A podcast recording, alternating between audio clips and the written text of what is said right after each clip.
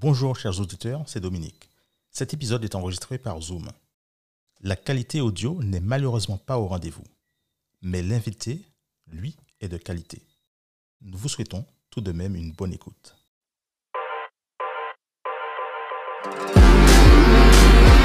Eh ben, comme on a lancé le réseau, pareil, en mode, euh, en mode euh, requin et en mode euh, à l'américaine, en disant, bah, voilà, on, on les met sur la table, on discute pas, on fait un chèque, on commence pas à se gratter la tête.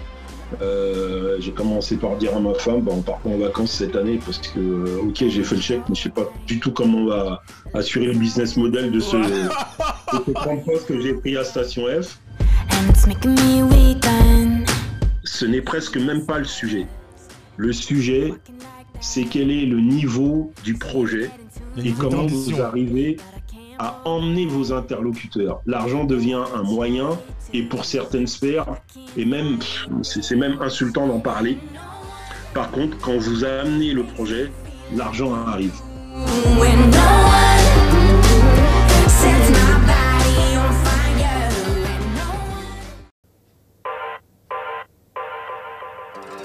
Et si on créait le futur ensemble? Avec On réinvente le monde, on vous propose de venir participer aux prochains changements et de découvrir les solutions et les héros de demain. Nous allons à la rencontre de gens passionnés, entrepreneurs, sportifs, artistes, créateurs et bien d'autres encore. Et si tu veux créer le futur avec nous, installe-toi et très bonne écoute.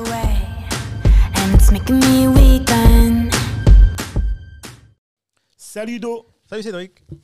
Bienvenue pour un nouvel épisode de On réinvente le monde. Yes. Alors aujourd'hui, on a un invité avec nous là. Alors, je vous dis très sincèrement, vous pouvez pas rater l'épisode. Là, c'est le boss. S'il y a un boss à avoir en outre-mer, c'est lui. Alors pour tous ceux qui écoutent là, vous avez intérêt à écouter parce que c'est un épisode en fait, qui va être super intéressant et je pense que vous aurez une leçon de vie sur pas mal en fait de principes euh, qu'il ou elle nous donnera. Je vous dis pas c'est qui. Alors pour savoir c'est qui, pour savoir c'est qui Do, alors je donne quelques indices. Quoi, le Do, petit jeu encore si, alors, si je te dis euh, Guadeloupe, Martinique, Réunion, Sainte-Lucie ou pas, ou même je te dis New York, tu penses à quoi toi? À la base, je t'aurais dit outre-mer, mais je t'aurais dit international. Là. Yes. Ouais. Si je te dis, euh, pff, allez, je te dis euh, Black Network, je, je te dis en fait, euh, je sais pas moi, Station F, si je te dis réseau, si je te dis, euh, je sais pas, si je te dis en tu fait, me facilites la vie là. tu penses à quoi là? Euh, Black Network, euh, Outre-mer euh, Network.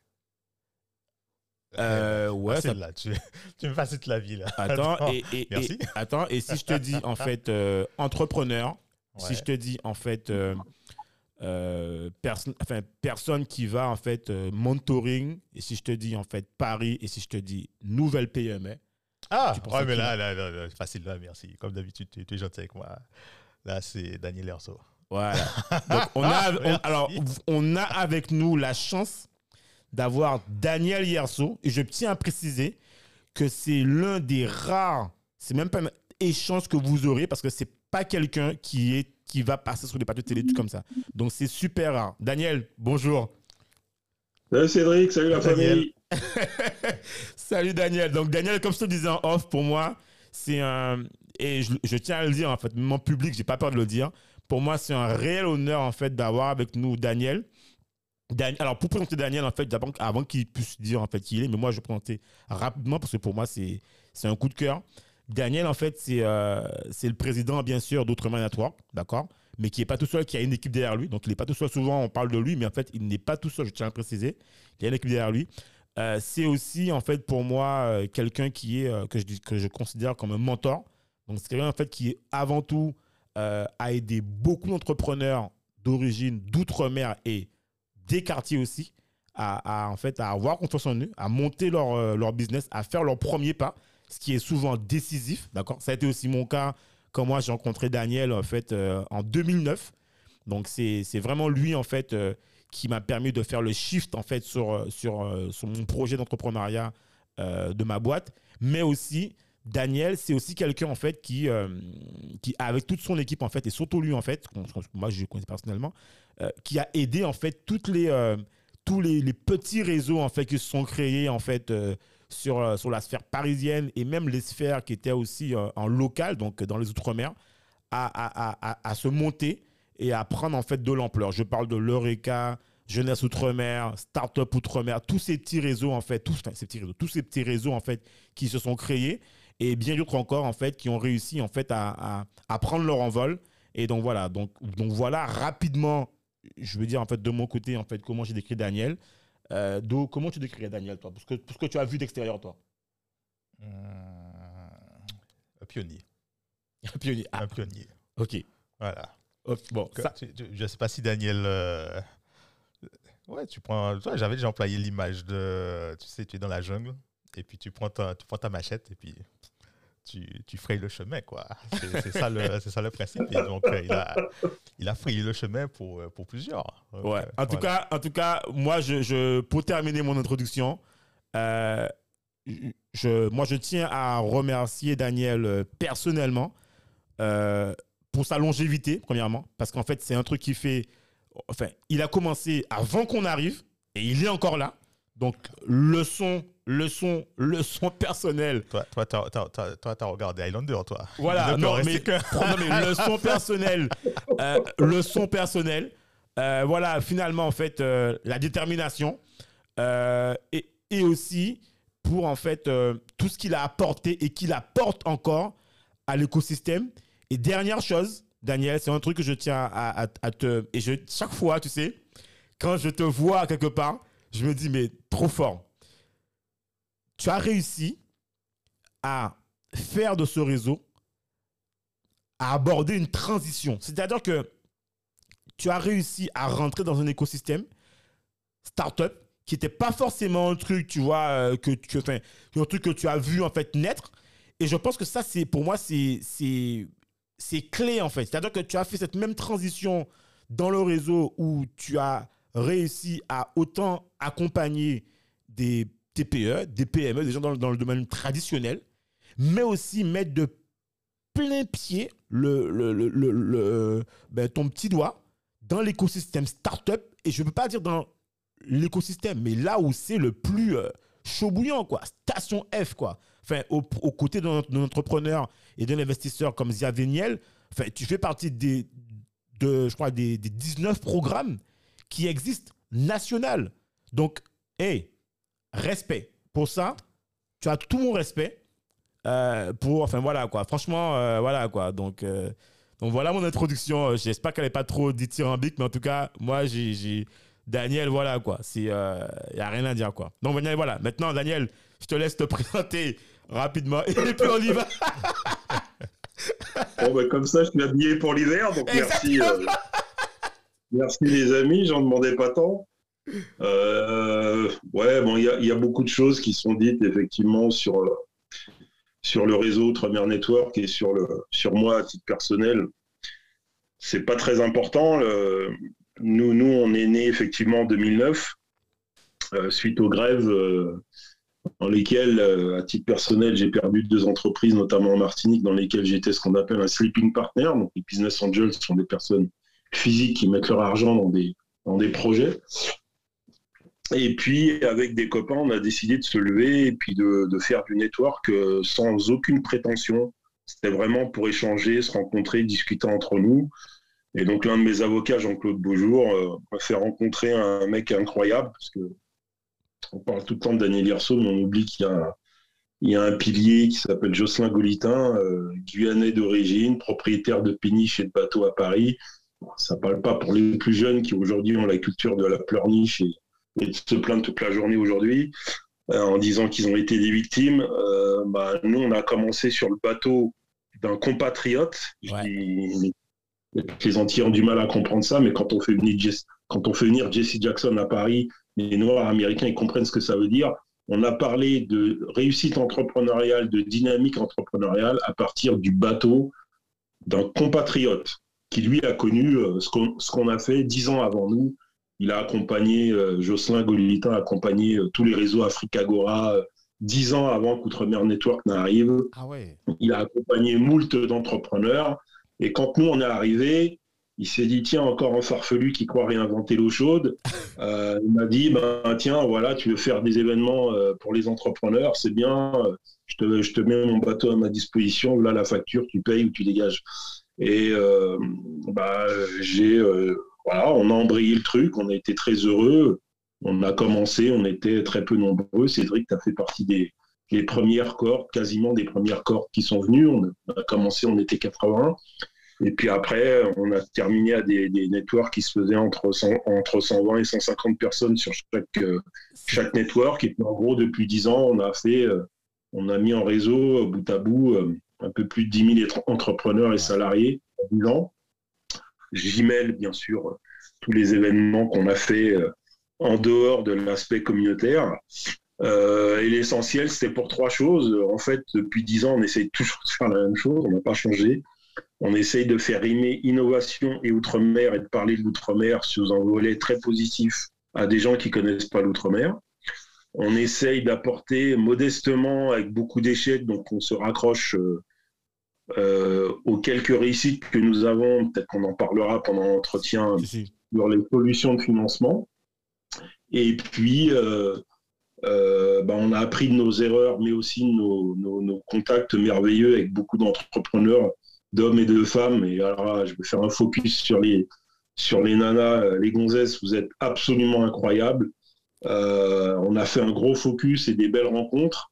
Et ça, ça nous a permis de construire des formations, un écosystème de networking qualifié, un concours maintenant qui est un peu une référence. Ouais. Et tu as dit, on est arrivé à Station F. euh, eh ben, comme on a lancé le réseau, pareil, en mode, euh, en mode euh, requin et en mode euh, à l'américaine, en disant, ben voilà, on, on les met sur la table, on ne discute pas, on fait un chèque, on commence pas à se gratter la tête. Euh, j'ai commencé par dire à ma femme, ben, on part pas en vacances cette année parce que, euh, ok, j'ai fait le chèque, mais je sais pas du tout comment on va assurer le business model de ce, de ce 30 postes que j'ai pris à Station F. Et puis après, c'était parti parce qu'on est des entrepreneurs et des fois, ben, Eh, mais T'as pas besoin de faire un bébé, t'as- t'as- t'as trucs, deux choses là qui sont super importantes. Et je pense que même moi, j'étais pas au courant. Et je pense qu'il y a beaucoup de gens qui se sont jamais mis ça dans la tête. Première chose, tu as dit que quand tu as démarré le réseau, on t'a, enfin, t'a, demandé de mettre le chèque. En fait, t'as- donc au début, en fait, quand tu as démarré le réseau et que tu faisais les soirées donc tu veux dire que c'était payant? En gros, en, fait, en gros, avait, enfin, tu devais, enfin, disons que même si on est d'accord que c'est le réseau, et c'est ça qui est important, c'est que finalement, la base du réseau, c'est aussi de faire du business. Quelque part, c'est ce que tu expliques en fait. Donc finalement, les soirées dans lesquelles les gens venaient gratuitement, où on faisait du networking, c'est des soirées quelque part où tu t'es, où, où- avais déjà investi quelque part finalement quelque part. C'est-à-dire que tu, payais de ta poche pour qu'on soit reçu et qu'on et qu'on fait que l'animation se passe quelque part. Et pareil en fait à Station F, tu es en train d'expliquer que parce que je pense qu'il y a beaucoup de gens qui pensent qu'à Station F, euh, voilà, c'est Ouais, Daniel est arrivé comme ça. euh, Daniel est arrivé comme ça. Ouais. En fait, tu as mis du billet sur la table, quoi, je veux dire. C'est pas un truc euh, que tu es arrivé comme ça, on t'a dit, voilà, on vous donne un espace libre, euh, allez-y, installez-vous, quoi. Bah, euh, Cédric, euh, tu sais pas toi que je vais apprendre qu'on n'est pas dans le monde des bisounours. Donc, euh, tu vas pas parler d'entrepreneuriat, tu vas pas parler de réseau.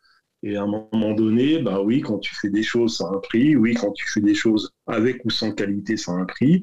Euh, tu as été le témoin, tu as été aux premières loges pendant des années. Vous étiez des centaines euh, sur chaque session. Euh, les gens venaient aussi pour les petits fours, d'ailleurs, quelques-uns. Mais on vous a pas demandé un euro. Ouais, Euh, je- mais j'avoue. vous vous doutez vous bien qu'à un moment donné, il y a quand même quelqu'un qui paye tout ça, parce que sinon, euh, voilà, ça va pas loin. Donc, tout ça, c'était fait pour quoi? Pour deux choses. La première, c'est parce que euh, il faut pas décorréler la forme du fond. Euh, il y a dix ans en arrière, quand tu parlais d'innovation et d'entrepreneuriat, tu étais un ovni. Ouais. Et donc, quand on a lancé le truc, on s'est dit d'abord, faut créer la confiance. Et tu peux pas te pointer comme ça et te mettre en mode euh, bon bah euh, on va. Il y, a, il y a eu de nombreux réseaux avant nous. hein, Faut pas oublier, hein, de très nombreux réseaux. dans la haute fonction publique, chez les cadres supérieurs de la communauté. Le, nous, ce qu'on trouvait, c'est que tout ça restait quand même dans l'entre-soi. Euh, et puis, on a un problème de- d'estime de, nous-mêmes. Donc, Ouais. les mecs qui ont réussi chez nous, ou les femmes, souvent, ça restait très feutré. Ça se la racontait beaucoup, faut le dire entre nous. Oui, c'est vrai, ouais, c'est Euh, clair. y compris dans le réseau. hein. Oui. Euh, le nombre de gens qui m'ont dit euh, Ouais, on va pas rester sur une péniche quand même, là, on commence à avoir un peu de maturité, on va faire autre chose. Quand ça se reçois Jesse Jackson sur une péniche, j'ai dit Bande d'abrutis. Euh, Le mec a été président, a été euh, concouru pour l'élection présidentielle. Le mec, il sait ce que c'est qu'un hôtel de luxe C'est clair. on va le recevoir chez nous parce que c'est notre identité. Et pour ceux qui connaissent pas, je profite de ton podcast, vous avez qu'à aller sur YouTube, taper Jesse Jackson sur Outre-mer Network, vous allez voir ce qu'il a sorti quand il arrive sur le bateau. On s'est regardé avec mon pote Jocelyn, j'ai dit putain, enfin un qui a compris ce qu'on essaye de faire depuis, euh, à l'époque c'était 4-5 ans. Et donc si tu veux, bien sûr qu'il faut faire cet effort-là, et je ne l'ai même pas fait comme un effort. Moi j'étais content de le faire parce que je me disais, bah, il y a la communauté qui se réunit et l'essentiel, c'est qu'on parte du fond. Alors, effectivement, là où on a rigolé, bah, déjà, Jocelyn, au départ, c'était aussi sa manière de tester. Tu vas pas chez un frangin, chez lui, tu sais, on a, nous, on veut toujours tous les trucs gratuits. Ouais, Hein. Cédric, euh, file-moi un coup de main, je vais te faire venir Géodétech là, je te file un sandwich, et puis tu vas bosser pendant la demi-journée. Non, c'est pas comme ça que ça se passe Ça s'appelle à fait. ça s'appelle Respect l'appauvrissement de la. prestations de vos frères et de vos sœurs, respectez leurs prestations, Voilà. payez-leur le prix juste, bien sûr négocier, mais un déjà, il est temps que l'argent aille aussi chez nous, Tout à fait. et puis deux, c'est une manière de respecter les frères et les sœurs, tu vois. Donc euh, moi, mon devoir, c'était de respecter le- l'espace de Jocelyn parce qu'il a travaillé pour ça. C'est l'argent de ses enfants, c'est l'argent de. Et puis je peux vous dire, aujourd'hui, je le dis, hein, un noir à Paris, propriétaire de bateau, Jocelyn, on lui a fait la misère. Ouais, ça par contre, je. On je- lui a fait la misère. hein. Euh, le petit réseau qu'on a monté, c'est très gentil à côté de ce que lui, il a vécu. C'est c'est peanut. Donc, si tu veux, tu peux pas. euh, lui, il a eu son combat. Il a accepté de nous accompagner sur ce combat alors qu'il en avait mené plein. Tu vas pas commencer à pleurnicher. Tout Donc nous, ça a été, moi, ça a été un vrai plaisir de d'accueillir des centaines de gens. Euh, certes, ben voilà, c'est sur fonds propres. Pourquoi on l'a fait sur fonds propres Parce que déjà, on est des entrepreneurs, on n'a pas, on n'a rien à demander. Et deux, rappelle-toi, à l'époque, c'est vrai, c'était sous, fait sous un volet associatif. Tout à Chez fait. nous, les associations ont l'habitude, l'art et la manière d'aller quémander leurs 3 euros, etc. Tout à fait. Moi, c'est un truc qui me saoule. Et quand un politique commence à me regarder de haut en me disant il va falloir que, j'ai juste envie de lui dire bon, écoute, euh, Ouais. ferme-la physiquement à tout jamais, bouge de là, on va faire nos trucs nous-mêmes. Et puis, euh, on- tu reviendras voir. Toi-même, tu viendras prendre des petits fours. Et c'est exactement ce qui s'est passé. C'est-à-dire qu'on a fait nos événements, les gens sont venus en masse, euh, ont pris du réseau, certains ont fait du business, euh, peu au départ. On a beaucoup échoué parce que derrière le réseau, et pourquoi on l'a fait aussi, je suis pas, je vais pas, je vais dire la vérité aussi. Euh, pourquoi on a fait tout ça C'était pour repérer aussi des entrepreneurs méritants avec lesquels soit on pourrait faire du business, Yes. Ou investir. soit dans lesquels on pourrait mettre des tickets. Tout à fait. Exactement. Et donc, toute cette stratégie, c'était de se rendre compte qu'il faut faire de la masse pour essayer d'avoir un panier un peu intéressant, de regarder quels sont les projets, et puis euh, dossier après dossier, network après network, d'essayer de regarder. Ensuite, ça a constitué un noyau d'en- d'entrepreneurs bienveillants, me semble-t-il, en tout cas dans le réseau, qui ont essayé de se, se souder, de s'apporter des conseils.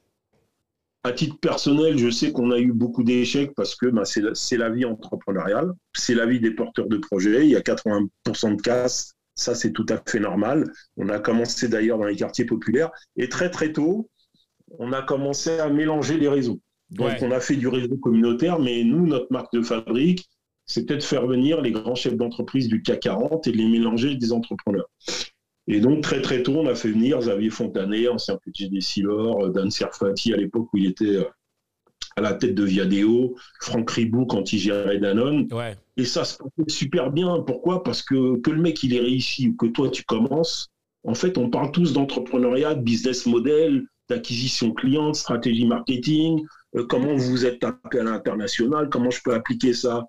Euh, avec ma stratégie concurrentielle sur mon marché, dans ma région, dans ma ville, Ouais. dans, dans mon commerce. Et ça, ça a été euh, très très bien ressenti. Ça a apporté beaucoup de mentorat. Et puis, ça a eu beaucoup de bordel. Pourquoi beaucoup de bordel? Explique. bah, parce que tu nous connais, euh, nous on était en mode, et on est toujours, mais on était en mode foufou au départ. On était très en mode roots. Faut investir chez les frères, faut Ouais. investir chez les Renoirs, faut mettre de la thune chez les frangins, chez les frangines. Il n'y a pas de problème, etc. Je me rappelle de deux, trois béquilles qui se sont aventurés sur nos networks. Les mecs, ils flippaient, restaient à la porte parce qu'ils n'avaient jamais vu met à faire une manifestation, qu'est-ce qui se passe? Mais non, rien, il n'y a pas de problème. Et, et en fait, on a fait toutes les erreurs. On a, euh, ça a été une, une catastrophe en termes d'investissement. Oui, On a fait toutes les, euh, les trois premières années du réseau ont été une erreur fondamentale en matière d'investissement dans des projets. Euh, parce qu'on n'investissait pas sur les bonnes conditions, on n'investissait pas avec les bonnes métriques, et on pensait naïvement que le mentorat comme ça gentil allait suffire. ouais. Voilà. Puis on se heurte après aux fondamentaux classiques. Bah, la vie entrepreneuriale, c'est la vie entrepreneuriale. Euh, oui, un mec, quand il commence à être dans la restauration, qui commence à avoir de la thune, alors qu'il n'en a jamais eu, bah, il commence à faire n'importe quoi, quoi, parce ouais. que ça s'appelle du facteur humain. Et donc, moi, les boîtes dans lesquelles j'ai investi, le mec, il tirait la langue, il vient te voir en disant Monsieur Hirso, aidez-moi. Tu le vois six mois après, il commence à s'acheter une BM. Tu te dis C'est quoi le bordel Ah ouais. qu'est-ce qui se passe? Et en fait, tu comprends que c'est des gens en souffrance qui aujourd'hui, euh, le, le business commence à démarrer. C'est des gens qui n'ont pas compris qu'il faut réinvestir tes bénéfices pour croître beaucoup plus vite Tout à et qui sont dans une euh, logique immédiate. Et donc, on s'est dit, on va reprendre tout à la base. On va former des entrepreneurs. D'où notre réunion avec euh, Xavier Fontanet. Donc, on a, on a monté une formation avec euh, la fondation HEC et Xavier Fontanet qui s'appelle les Jeudis de la stratégie. Ouais. En. 8 ans, on a formé euh, les JDS, c'est ça. On a formé un peu plus de 1200 entrepreneurs et salariés. En 8 ans, 95%, ça c'est notre fierté, vient des Outre-mer. Parce que ça, au départ, c'est pas nous qui l'avons inventé. C'est né dans les quartiers. Moi-même, j'ai suivi la première formation. Et grâce à José Jacques Gustave, en fait, on a, on a foutu ça en visioconférence. Voilà encore un truc qui me fait rigoler aujourd'hui. Ouais. Les gens redécouvrent la visioconférence. L'Outre-mer connaît la visio depuis 20 piges. Ouais, de- Euh, ouais. Ça, on pourra en parler aussi. Exactement. Et donc, on a poussé ce truc-là. Euh, ça a aidé des gens qui n'avaient pas de culture ou de formation d'école de commerce à se structurer. Tout à fait. Et puis, très vite est venu euh, le BCG, Boston Consulting Group, qui est euh, l'un des cadors en matière d'audit, plutôt Ah oui. pour les grands comptes et, on va dire CAC 40, SBF 120. Et là, c'est moi qui pitchais. Ben, comme vous, vous pitchiez chez nous, ben là, c'est moi qui pitchais à la direction du BCG France.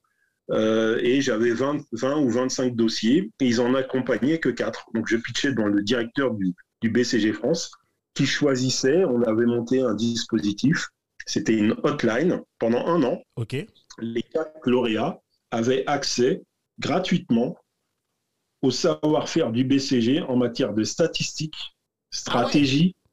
ouais, Mais ça Et eh, ça roadmap, coûte une blinde. Je sais pas si tu te rends compte, Voilà. mais ça coûte une qui connais, blinde merci. ces études. Exactement. Quand on connaît la journée de, de consultation du BCG, Ah ouais. Et comment on a vendu ça? Alors là, j'ai moi-même assisté à un exercice de vente hors norme. C'est, je, je, s'il y a un seul mot à retenir de ce podcast, c'est euh, l'entrepreneuriat doit être un générateur de confiance. Et en fait, on C'est-à-dire, explique ça. C'est-à-dire, pour toi, ça veut, ça, ça veut dire quoi pour toi? Ouais, le- la confiance est au cœur de tout dans la vie. Et pour moi, euh, vis-à-vis du business, d'ailleurs, une vente, qu'est-ce que c'est qu'une vente? Sinon, un acte de confiance. J'ai confiance en euh, la capacité de Cédric à remplir sa prestation de service en temps, en heure et selon le cahier des charges que je lui ai fourni. Bah, euh, donc, je signe mon devis et je signe mon bon de commande. J'ai confiance en le savoir-faire de tel ou tel professeur pour, pour, pour m'accompagner ou telle boîte de conseil, etc. Donc, c'est un acte de confiance que tu génères et que tu payes, en fait. Tu es content fait. de payer et tu penses recevoir un service, un produit, ou quel qu'il soit. Et ben, cette génération de confiance, elle se traduit aussi quand tu es sur les réseaux en, euh, en mentorat Et nous, ce mentorat, on l'a vécu de près. Xavier Fontanet, pour moi, c'est l'un des grands capitaines d'industrie français. Ouais, quand même, c'est clair. Beneteau, premier mondial. Eurest, premier mondial. Isilor, premier mondial. Trois Ouais. fois de suite, le mec. C'est pas un tocard qui a fait, euh, qui sort de je sais pas d'où, euh, piloté par des politiques pour arriver euh, à prendre la tête d'un grand groupe. Donc trois fois, le mec a porté des, des projets à un statut de premier mondial. Et ben quand vous avez la chance de croiser des gens comme ça, un, vous, vous êtes obligé d'être au niveau, Ah ouais, première chose. pas. Donc, on a haussé notre niveau de jeu. Et deux, en fait, ces gens-là, au lieu d'aller les voir bêtement pour leur demander de l'argent, deux francs, deux, trois, six sous, etc., nous, on s'est dit, et c'est là où la culture antillaise, et c'est là où la culture africaine est très forte, et c'est la nôtre, donc on n'a pas à se forcer. Nous, on a, par l'éducation, on a un très grand respect de nos aînés. C'est vrai. Même si Effectivement. petit Ouais, c'est peu, nos valeurs. C'est c'est une de nos valeurs, effectivement. mais c'est une grosse valeur. Et ben, tu sais ce qui a fait la différence, c'est que moi, je me suis, je fais partie des gens qui se sont battus au sein des équipes. Ça s'appelait pas les JDS avant, mais ça s'appelait la nouvelle PME. Qui, on on s'est battu pour dire à quelques-uns, les gars, arrêtons de faire des gratteurs avec des mecs du 440, c'est des Formule 1. Ces gens-là, ils sont sur une fin de vie professionnelle Tout à fait. ils sont des euh, puits de science, de réseau, de savoir-faire. On n'en a rien à foutre de l'argent. Ils vont pas nous donner de la thune. Mais leur savoir, ça vaut beaucoup plus que de l'argent. Yes. Et en fait, le deuxième conseil que je donne, et que j'ai expérimenté moi-même, euh, quand vous arrivez dans certains cercles, l'argent n'est pas le problème. Ce n'est presque même pas le sujet. Le sujet, c'est quel est le niveau du projet et comment vous arrivez à emmener vos interlocuteurs. L'argent devient un moyen et pour certaines sphères, et même, c'est même insultant d'en parler. Par contre, quand vous amenez le projet, l'argent arrive. Bon, pas, tout, le- pas tout le temps, mais Oui, mais la plupart du je- temps, ouais. Regardez cette maxime et souvent c'est réalisable. Et c'est ce qui s'est passé. Euh, On a signé avec le BCG en 5 minutes chrono. En Ça- 5 minutes chrono. Mais On est arrivé au BCG. C'est quoi, quoi le truc? Que y a, je pense qu'il y a eu à avoir dans la connexion, dans, dans l'échange, tu vois, il y a, il y a dû avoir quelque chose qui s'est passé finalement. Bah, un- c'est très simple. C'est très simple. Je vais te dire quoi. Euh, et encore, tu vois, je vais parler de confiance en soi cette fois. Quand on a commencé les JDS, euh, les gens se sont dit c'est un cours pour euh, les quartiers. On a dit à Fontanet, on veut le même cours que vous faites à HEC. Ça va être pour des entrepreneurs des quartiers d'outre-mer, mais on veut la même qualité du cours. Et qu'est-ce qui s'est passé? On offrait chaque année ce qu'on appelle l'équivalent d'un CESA, une bourse, donc six mois de formation à HEC. Et les entrepreneurs qui étaient éligibles ont cartonné. Shirley Bio de Cadalis a cartonné, ça a été la première. La deuxième, Leila Bezaz, a cartonné. Wassim, ça a été la même chose. Et en fait, les gens ont dit, les professeurs ont dit, mais c'est marrant parce que je me retrouve avec des, des entrepreneurs, déjà eux qui ont des vrais clients, qui sont sur une qualité de réalisation extraordinaire. Et en fait, ça, ça a apporté de la valorisation à Fontanet qui s'est dit, euh, bah, j'ai des gens qui en veulent, quoi. Ouais. J'ai des gens qui en veulent.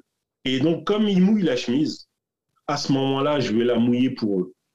Il a aligné le mec du BCG devant. Il a fait son pitch en trois minutes. J'avais devant moi le big boss du BCG France qui notait. Il est arrivé, il a dit ça y est, on a fini la réunion, je m'en vais, on va déjeuner. Terminé. Voilà comment on a signé avec le BCG.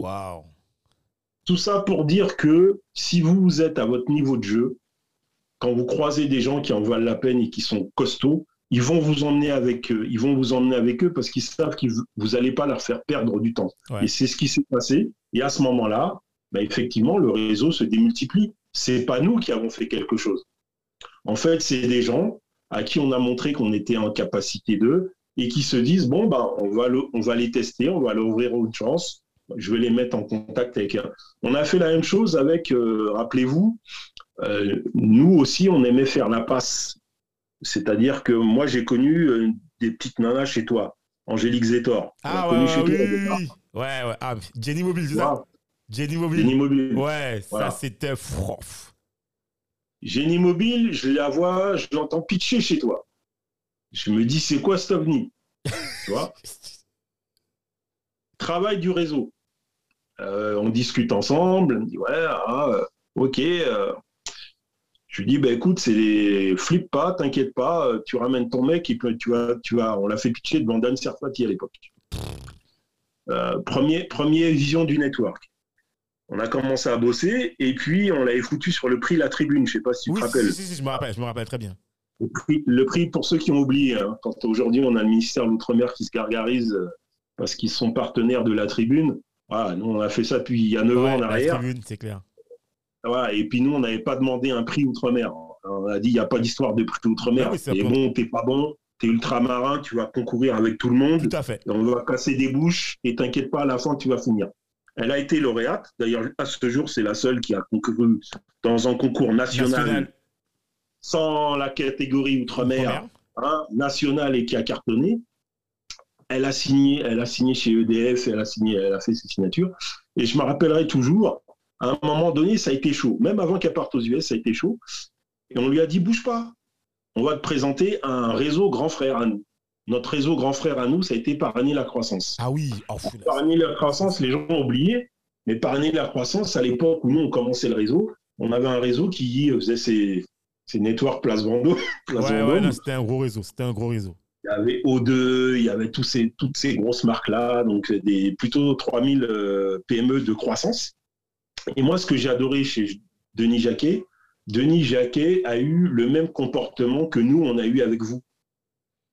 Il nous a pas calculé, il nous a pas pris de haut, il nous a dit, ben, rentrez, le réseau est là, tu payes ta place. Par contre, quand tu pitches, euh, tu me fais pas honte. hein. Donc c'est fait. 30 secondes, il n'y a que des gros Angel dans la salle, tu te ridiculises pas, tu es au top.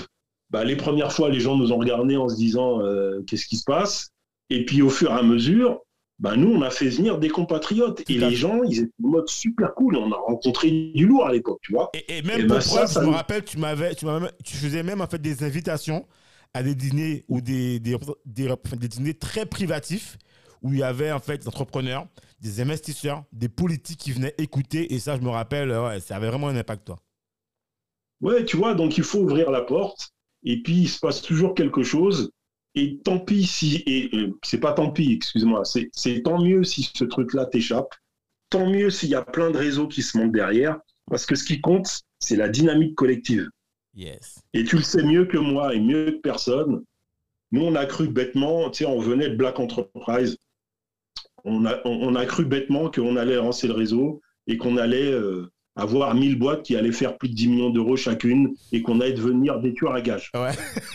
Bon, au bout de 10 ans, on s'est un peu calmé.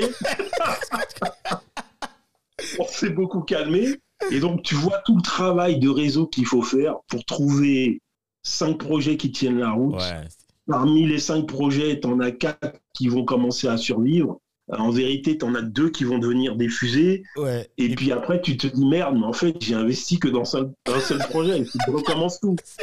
On fait ça depuis dix ans, en vérité. Tu vois C'est vrai. Et d'ailleurs, tu sais quoi, attends, je vais encore plus loin. Je sais pas si tu te rappelles, à l'époque, tu venais, en fait, une fois tu t'es venu, euh, tu venais aux Antilles et tu venais avec des investisseurs et tu m'appelais, tu me disais voilà, l'Eureka, euh, on arrive, il nous faut, euh, il nous faut en fait des projets et tu me disais bien, Cédric, tu sais très bien, il me faut des projets sérieux. En fait, et je comprenais, parce qu'une fois tu étais venu avec tes Runner, je sais plus qui, en fait, voilà. Ouais. Et euh, je me rappelle de la difficulté qu'on a eue pas trouver des porteurs de projets, mais à trouver en fait des projets cadrés, avec un business plan, avec une logique euh, financière et rentable. Donc tu vois, tu as plein, t'as plein d'équations. Et quand tu regardes en fait, quand on a re- reçu en fait les, les pitch decks ou, les business plans, à la fin, il n'y avait, pas il y avait pas beaucoup d'élus en fait. Il y avait des élus, mais il n'y avait pas beaucoup d'élus. Et je crois même qu'à la fin, il me semble qu'il n'y avait pas eu d'investissement. Il y a peut-être eu des pourparlers sur une ou deux boîtes maximum. Et je crois pas que ça. Et pourtant, vous aviez fait Guadeloupe, Martinique. Guyane, je suis pas sûr. Donc, euh, Non, on avait fait, on avait fait Guadeloupe, Martinique. Effectivement, à l'époque, c'était avec la BDF. voilà. On avait fait Eddie Riner et puis euh, Femme Business Angel, un réseau de Business Angel. Euh, D'ailleurs, c'est tiens, c'est marrant, ça ne nous rajeunit pas. C'était Olmol qui était porteur de projet. Ah oui, c'est. l'époque, Mais voilà, ah, voilà, c'est effectivement. Sébastien, c'est Sébastien qui avait, C'est qui avait Sébastien. courageusement pris son petit billet, était revenu au pays et faire son truc. Euh, et je lui passe le bonjour d'ailleurs. Et alors, c'est c'est l'une des. Les gens ne savent pas, que l'une des raisons fondamentales pour laquelle on s'est installé à Station F, c'est pas pour briller au sein de l'écosystème euh, startup du tout. C'est parce que on a constaté avec une grande peine et un grand effroi que c'était très très très très dur de faire arriver les fonds d'investissement et les business angels dans une décision d'investissement dans les startups ou les TPE ultramarines. Ah oui. Ah, Avec une phrase qui me hante, que j'ai entendue, mais je ne sais pas combien de fois. Daniel, euh, on n'est pas staffé en Outre-mer, on n'ira pas. Daniel, la boîte est à 8000 km, Ouais, c'est trop pas- loin, ouais, j'ai besoin d'avoir un reporting dans la demi-heure qui suit. Euh, ça, ça date, d'il y a deux jours. Je ne dirais pas le nom du Ah, fonds d'investissement. avec, avec le Covid maintenant, tu, je veux dire, le théâtre, enfin, le, enfin, bon, ok, d'accord, ok, d'accord. ça, ça date, ça date d'il y a deux jours et d'un fonds à impact, s'il vous plaît. Euh, donc, on a tellement entendu ça qu'on s'est dit, bon, on va mettre un bureau de représentation à Paris dans un écosystème de malades Ouais, pour qu'il n'y ait plus de décisions pour nous dire le porteur de projet est trop loin, écoute, ferme-la, le porteur de projet, il est là. Là. Et puis il est dans un, il est dans un bâtiment totem où tout le monde vient. ouais, Donc si tu me dis-moi que le, le BP te plaît pas, dis-moi que le marché, il n'y a pas de marché, tout à fait. dis-moi que vous êtes en avance de phase sur le marché, il demande pas assez. Dis-moi tout ce que tu veux, sauf Ouais, que ouais, les mecs sont pas prêts, sont pas bons, c'est trop fait. loin, c'est trop compliqué. tout à fait. Et donc, si tu veux, euh, on a bien compris qu'il y avait un problème entre euh, la décision des investisseurs privés et euh, les entrepreneurs. Il y a plusieurs raisons à cela. Il ne faut pas se mentir non plus. Il y a la qualité des projets, d'où l'importance du réseau local qui, incubateur, réseau entreprendre, Ouais. euh, initiative, tout ce que vous voulez, Ouais. les réseaux privés locaux, qui font maturer des projets, des porteurs de projets qui arrivent au premier business model, village by CA, tout ce que vous voulez comme, sûr. comme stratégie euh, publique-privée de, de, de, de réseaux d'entreprendre qui, qui maturent et structurent l'incubation. Bien sûr. Puis, à un moment donné, il faut qu'il y ait euh, les déclics. Et nous, on a vu, alors c'est très triste à dire, on a, on a lancé un concours pour ça, Innovation Outre-mer. Les gens pensent que c'est le concours qui est intéressant. Je, je le dis, hein, je profite de ton podcast pour le dire. Les gens qui le savent, je le dis à chaque finaliste qui se pointe. À titre personnel, j'en ai rien à foutre du concours. On a passé l'âge des médailles en chocolat. Mais bien sûr. Donc les gens ne viennent pas pour un concours. Un concours, c'est sympathique. Mais nous, on fait le concours pour faire quoi? Pour permettre aux finalistes d'avoir accès aux fonds d'investissement en direct.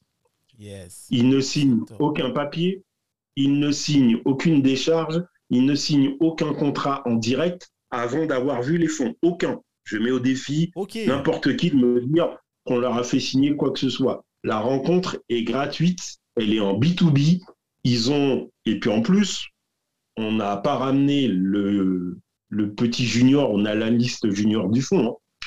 On fait venir le président du fonds. Ah ouais. Ah ok, d'accord. Depuis 5 ans, on fait venir les présidents de fonds. Ah ouais. Alors, Mathieu Cornetti est venu puisque c'était notre partenaire. Bon, maintenant, il est passé, je l'expliquerai, on a changé de braquet, donc hein, on a changé de partenaire. Mais pendant cinq ans, avec Mathieu, on a monté ce concours. Donc, le, le- le président de Impact Partenaire était à la manœuvre. Tout à fait.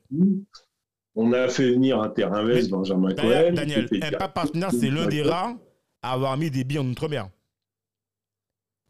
Euh, Ouais, on va dire, on va dire ça. ben, en, tout- en fait, Carrefourly, c'est un partenaire. Carrefourly, Ouais. euh, il y a qui encore Euh, ben, Ils ont quand même mis des billes chez, euh, chez, euh, chez Shopil. Enfin, tu vois Ouais. Ouais. J'en connais pas. Enfin, alors, à part quand tu as une boîte à dimension, comme tu disais, moi, j'aime pas trop parler de boîtes ultramarines, puisque tu vois, on est des boîtes à part entière, comme tu dis. Et que quelques. Ouais, moi, tout à fait.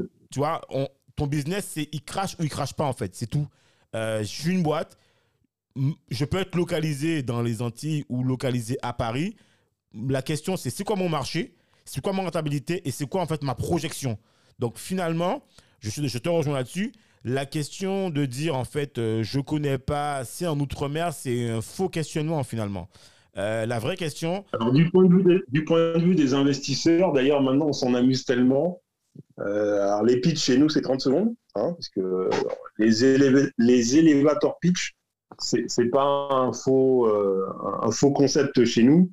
Euh, c'est vraiment vrai. Les jeunes qui arrivent chez nous en, en, en batch, les, qui sont nouveaux sur les batchs, comme souvent il y a des investisseurs qui visitent la station et qui montent des marches, on lui dit tu as 30 secondes pour choper ce mec-là et choper sa carte.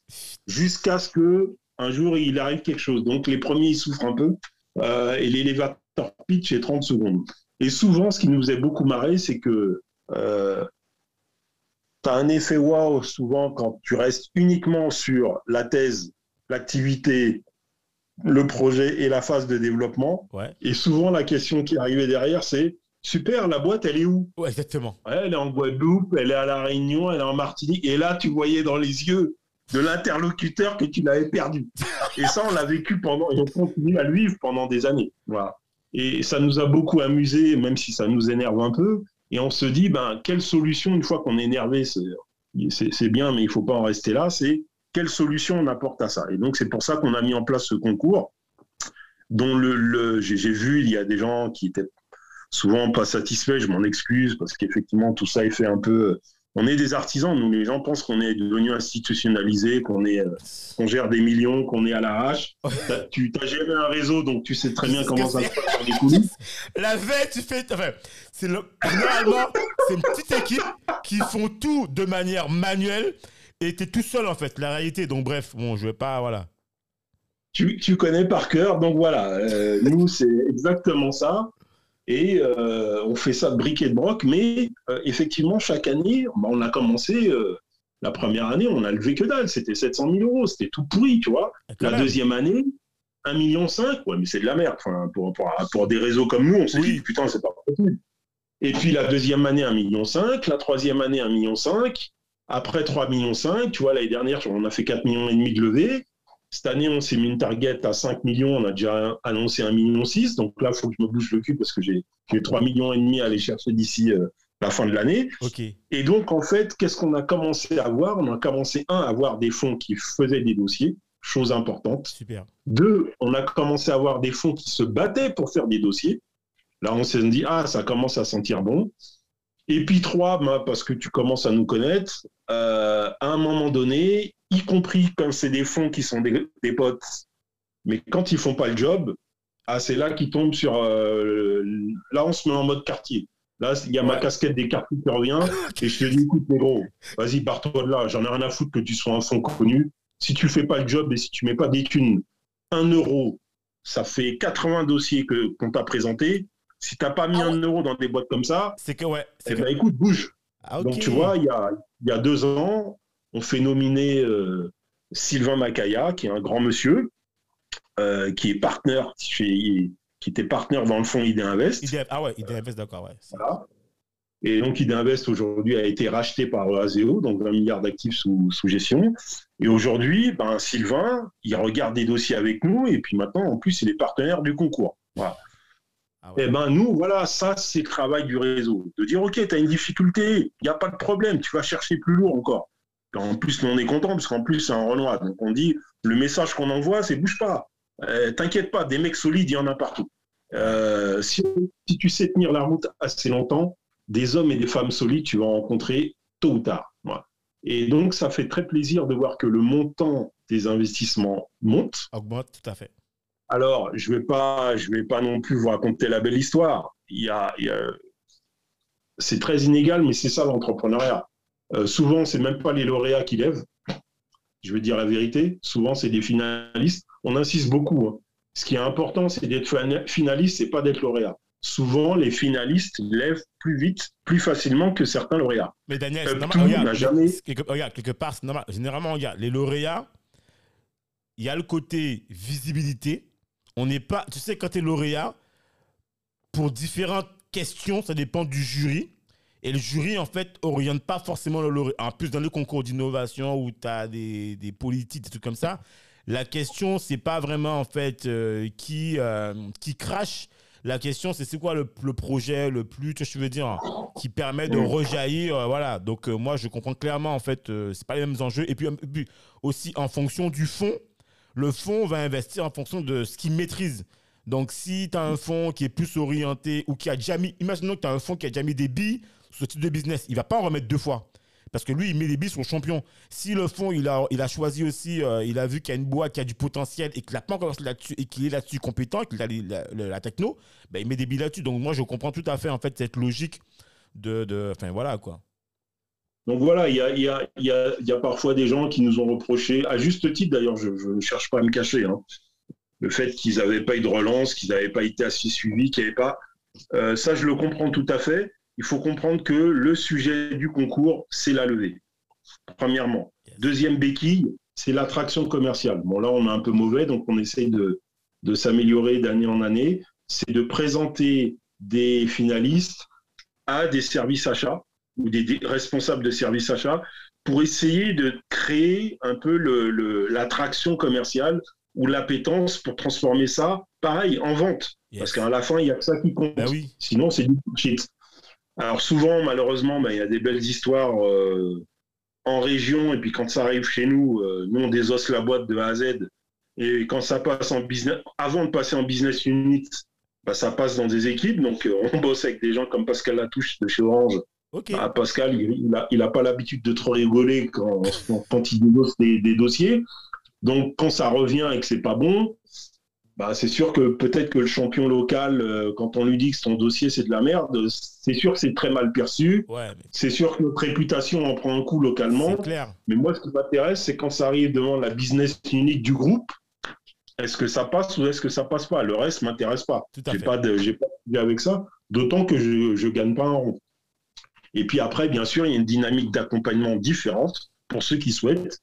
Où là, effectivement, on a généré une offre de service pour ceux qui souhaitent être accompagnés sur la levée. Parce que ben, c'est comme ça, oui, on prend des fees euh, en cas de réussite. Ben, c'est normal. Et c'est euh, c'est ce, que, c'est ce que fait tout le monde et c'est comme ça qu'on survit. Et donc, le dernier modèle, c'est euh, c'est, euh, bah, une fois qu'on a fait tout ça, une fois qu'on a fait un peu d'accointance et de formation, euh, bah, c'est de s'accrocher aux réussites, de les regarder grandir. On a été euh, extrêmement heureux de, de, de voir ce qui s'est passé avec Ingrid, Ah oui. euh, de voir qu'Ingrid a, Ah a fait son exit, parce que derrière un entrepreneur, ben, c'est des larmes, c'est de la sueur, c'est des, des heures de solitude où tu te demandes que tu Surtout fous. Ingrid, Daniel, ce que tu précises pas, c'est que Ingrid, c'est vraiment un produit Outre-mer Network. Et franchement, dans le sens où, ce qui est intéressant, c'est qu'Ingrid, moi, ce que je trouve encore génial, et tu as raison, en fait, là, je reprends tes, termes, euh, on l'a découverte à l'Eureka, elle a cheminé à Outre-mer, et en fait, tu vois, tu as, totalement raison, c'est un cheminement, en fait, de, de, voilà, de, de réseau. Et, outre, enfin, aujourd'hui, tu vois, elle fait partie pour moi des cadres chez Outre-mer. C'est-à-dire que c'est, des gens qui ont grandi dans ce truc-là et qui aujourd'hui ont allègrement en fait euh, compris que eux aussi, tu vois, ils sont aussi des, déjà des mentors pour la nouvelle génération de ceux qui vont arriver. Ouais, c'est ça, mais j'allais dire, Ingrid n'est pas un produit Outre-mer Network. Ingrid est un produit, enfin, a créé son propre produit qui s'appelle Shopil. Et Ingrid a, euh, représente pour moi la femme qui a cru en elle et son projet. Certes, qui a rencontré une écoute bienveillante, mais euh, les, les gens sous-estiment, les gens sous-estiment euh, le travail qu'il faut Ouais. pour générer du business, le travail qu'il faut pour tenir ce business, le travail qu'il faut pour croître. Et alors là, je fais euh, un quatrième opus. J'ai l'habitude de le faire dans mes conférences, mais je le, je le dis euh, avec beaucoup de simplicité. Euh, c'est un- une, un- une bouteille à la mer que je lance auprès de tes auditeurs, de vos auditeurs. Euh, messieurs, soutenez vos femmes quand elles entreprennent. L'entrepreneuriat, c'est pas les petits fours et la sympathie, c'est la guerre.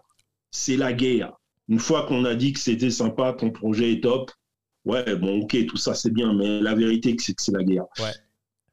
Et j'ai sous-estimé pendant très longtemps le niveau de, de stress, la charge émotionnelle chez, que, chez les jeunes femmes, ou moins jeunes d'ailleurs, euh, que cela incombe. Euh, Il y a la vie de famille à supporter, il y a le mari jaloux parfois à supporter, Ouais. il y a les enfants à supporter, il y a des pratiques Alors maintenant, ça devient un peu, euh, ok, ça, ça a été mis sur la table, mais moi, ce que j'entendais encore il y a 5-6 ans, 5-6 ans, euh, sur des rencontres commerciales, des rendez-vous commerciaux, mais j'étais énervé. Ouais. Euh, j'étais même plus énervé que le- le- le- la, la porteuse de projet. Et je me dis, voilà, euh, mes- messieurs, supportez vos femmes quand elles entreprennent, supportez vos sœurs, supportez vos, vos filles quand elles entreprennent. Et puis les donneurs d'ordre qui écoutent tes podcasts, euh, mettez-vous à, la hauteur des enjeux pour votre jeunesse. Ouais. C'est un épiphénomène, ça concerne très très très peu de gens. Mais on s'en fout. Ne, ne bousillez pas la vie, l'envie, la dynamique de, de jeunes femmes qui viennent vous voir. Euh, parce que ben euh, non, il y a des il y a des choses qu'on ne peut pas entendre aujourd'hui euh, comme hier et puis surtout vous êtes en train de parfois de désespérer une jeunesse Ouais. qui de toute façon va se barrer, va réaliser ça ailleurs. Et en fait, on a perdu des championnes et des ambassadrices, tu vois. Ouais, ouais. Euh, alors, ça se fait pas tout le temps, mais moi, ce que j'ai entendu dans le réseau, et j'en dirai pas plus, mais je sais que vous le vivez, Oui, et tu l'as vécu certainement Ça, le- pendant très longtemps. Voilà, je, je pense qu'à un moment donné, euh, euh, il faut que des décideurs, privés comme publics, se mettent au niveau des enjeux de leur territoire. Et il faut donner confiance à une jeunesse. Et euh, même si c'est encore un épiphénomène, je le répète, c'est pas tout le monde, c'est d'accord, il n'y a pas de souci. Mais franchement, voilà, un grand respect pour, euh, pour ça. Euh, et c'est pas du tout, je suis pas du, je suis pas féministe. Tu me connais un peu, donc c'est vraiment pas mon truc. C'est vraiment pas mon truc. Euh, je suis, je suis plus proche des 50 ans que l'inverse, donc je suis plutôt en ancienne version, moi. Ouais, ouais. Un mec Mais euh, je, je reconnais quand même que la plus grosse levée de fonds chez Outre-mer Network a été réalisée par une femme. Ouais. Euh, les deux exits derniers qu'on fait, c'est des femmes qui nous les ont réalisés. Ouais. Et il y a une vision du process pour arriver de 1 à 5 et de 5 à 10 que nous, parfois, mec, on a un peu tendance à, bon, voilà, Ouais, à zapper un peu. Et euh, je, je, je dois reconnaître que c'est assez, euh, c'est assez important. On est, je ne fais pas dans les quotas. Je déteste les quotas. Je sais que chaque année, on a euh, beaucoup moins de femmes qu'on souhaiterait euh, lauréates ou finalistes sur nos concours. Euh, mais on a toujours refusé de faire des quotas parce que, comme tu l'as dit, nous, on regarde le projet avant tout. On ne veut pas regarder sincèrement que le porteur de projet. Les personnes sont bonnes ou sont moyennes, mais. Et puis, bon, ce sont aussi nos partenaires qui font le tri. Et ah. puis, dernière chose. Oui. Non, vas-y, vas-y, vas-y, vas-y, vas-y, vas-y et puis dernière chose que j'ai envie de te dire, ben écoute, oui, on est arrivé à Station F euh, par un, par l'action du réseau. hein. Bon, les gens savent pas, mais toi tu le sais. euh, euh, on a commencé à faire connaître le réseau et l'outre-mer et l'innovation en outre-mer dans des cercles où on l'attendait pas Tout à fait. sur BFM radio d'abord, et puis après, quand BFM Radio est devenu BFM Business, ben oui, on a monté des spéciales outre-mer sur BFM Business, Tout à fait. et puis on a commencé à, à faire du réseau, et puis on a commencé à présenter ça bien avant Big, bien avant Viv- Vivatech, il y avait un truc qui s'appelait Osons la France, les gens ont oublié, avec euh. Haute de Turin. Et Ouais. maintenant, on a présenté les innovations de, de- de- de l'outre-mer dans le fin fond de Lyon Tout à fait. sur Revenons la France avec des gens qui te regardent en disant qu'est-ce qu'il vient foutre là, lui? Euh, Il vient nous parler de quoi? Et là, tu casses des bouches en train de parler du SWAC, euh, tu casses des bouches en train de parler de biodiversité. Et là, les mecs, ils, ils sont là, vous avez une carte, et là, tu leur dis voilà, c'est ça l'outre-mer. Il faut qu'on vous parle de cet autre visage-là aussi, des, des mecs qui sont sur le terrain et des femmes qui sont sur le terrain. Et on a d'ailleurs monté un forum ensemble avec Aude de- qui s'appelait Osons la banlieue. Et dans le cadre de ce forum, on faisait venir des jeunes femmes et du réseau. Et Aude faisait venir des femmes un peu plus matures qui avaient de la bouteille. Ouais. Eh ben, tu sais pourquoi et grâce à qui on est à Outre-mer, à Station F?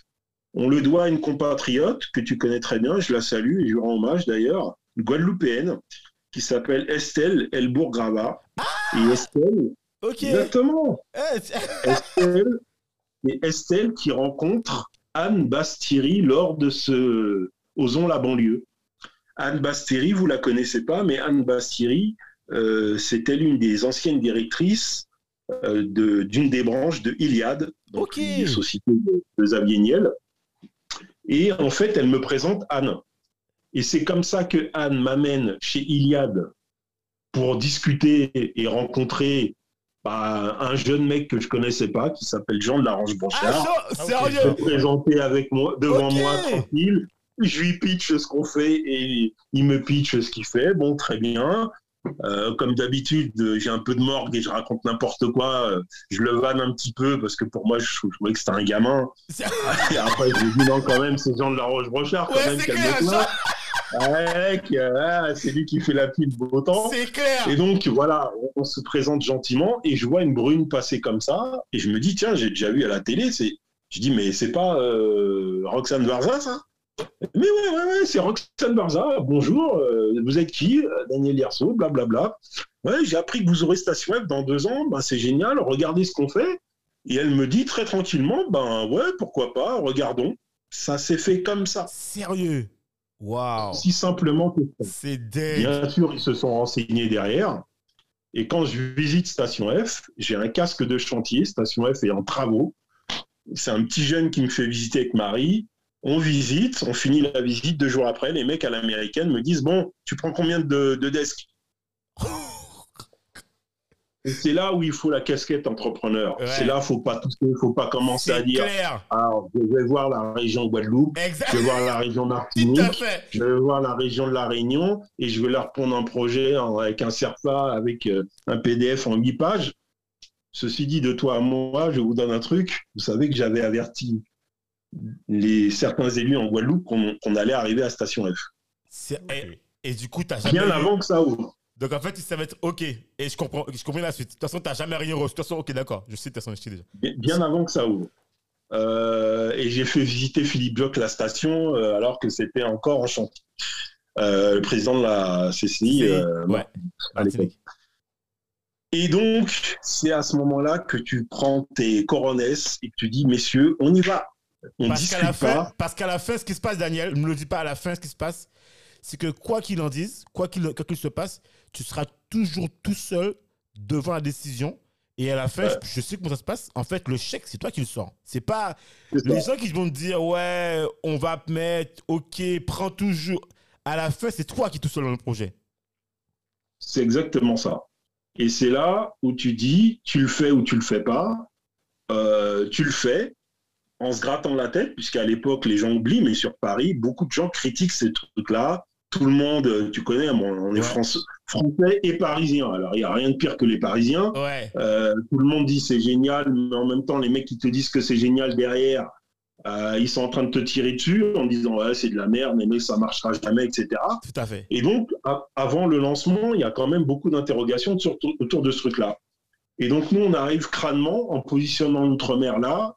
Pour les gens qui sont venus sur la station, et euh, je vous invite, quand vous passez, vous aussi, ben, avec grand plaisir, si vous êtes chez vous, euh, mes voisins, c'est Microsoft, c'est Google, c'est L'Oréal, c'est Thales, Ouais, c'est le top. C'est le euh, top du top. HEC, Ouais, c'est c'est- l'INSAD. Et le seul petit poussé de la station, c'est Outre-mer Network. Et nous, on est Respect. arrivé en mode Riken, on a dit, Hey, il n'y a pas de négro fragile ici. C'est combien On paye? On va bouffer des pâtes et de l'eau pendant 10 ans, c'est pas grave, mais on fait le chèque. Et ensuite, ça a pris la, la traction que ça a pris. On a dit aux régions, bah, messieurs, si vous voulez venir maintenant, il n'y a pas de problème, on serait ravis, mais euh, voilà, voici Bah, les conditions. sont- le là. Les entrepreneurs, voici les conditions.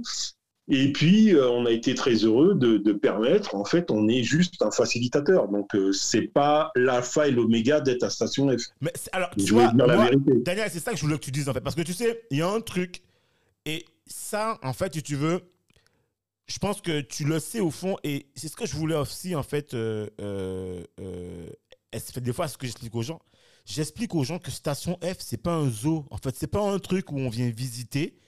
Et j'entends souvent gens me disent, ouais, je vais à Station F. Je dis, mais ouais, mais tu vas faire On quoi là? Les gens là-bas, ils bossent. Ils sont pas là pour venir visiter. C'est pas euh, Bibliothèque Constant Mitterrand. Tu vas pour bosser, en fait. Quand tu vas là-bas, soit tu as un rendez-vous, tu viens faire un truc concret, mais tu.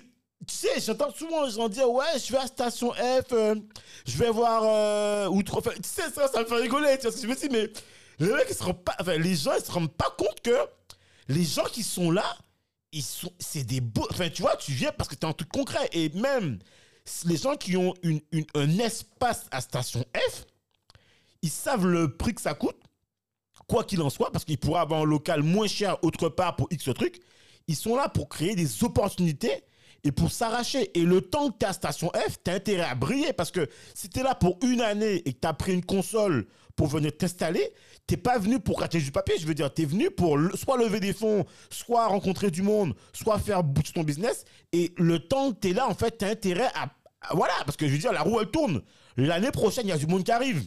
Tout, dans tous les programmes, les gens, ils restent quoi? Trois mois, six mois? C'est pas là, ils sont pas là pour, euh, je veux dire, euh, tu vois, donc euh, c'est ça qui est important. Et j'ai envie de dire à tous les gens qui, viennent euh, des Antilles, euh, de Guadeloupe, Martinique, de Réunion, de Guyane, de n'importe où, et qui ont envie de se donner une opportunité, venez pas à Station F en mode euh, ouais quoi, super. non, si tu viens là-bas, c'est voilà, c'est un, ring de boxe. C'est un peu comme le MMA. Tu viens parce que là, c'est les meilleurs des meilleurs de la crème. Parce qu'en France, c'est un territoire énorme. Donc, si on a déjà l'opportunité d'y être et d'avoir accès à un portefeuille client ou réseau, il faut se battre. Parce qu'on n'est pas une start-up ou ni une boîte ultramarine. On est une boîte comme toutes les boîtes là-bas. Bah écoute, Cédric, tu as dit l'essentiel. euh, je te remercie de ce message parce que, alors c'était vrai les deux premières années, ça, allait beaucoup, ça commence à se calmer. Bon, le Covid a aidé aussi beaucoup, c'est vrai. Euh, D'ailleurs, nous, entre nous, on s'appelle le zoo hein, à Station F. C'est Ah pas ouais, vrai. parce que la première année, c'était abusé. La première année, tu avais des délégations étrangères toute la journée. Euh, nous-mêmes, on est, d'ailleurs, on avait nous-mêmes été limités dans nos nombres d'entrées par jour. Ah ouais. Parce que sinon, la première année, on allait passer notre temps à faire des visites.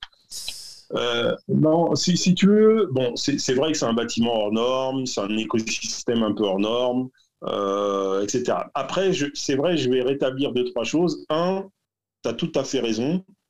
Station F n'est pas l'alpha et l'oméga.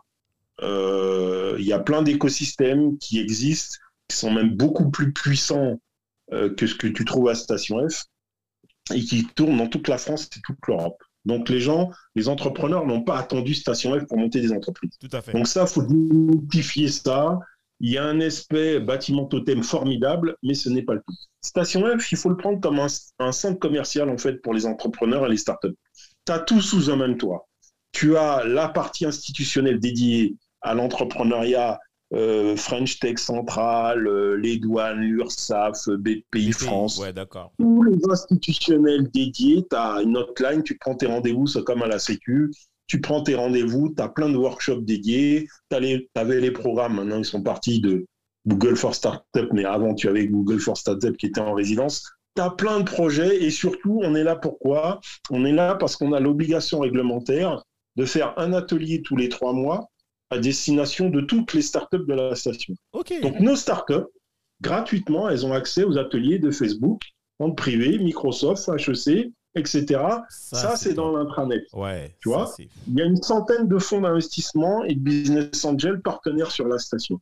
Donc, le travail des programmes managers, c'est moi, je passe mon temps à monter des rendez-vous avec les fonds d'investissement pour nos startups.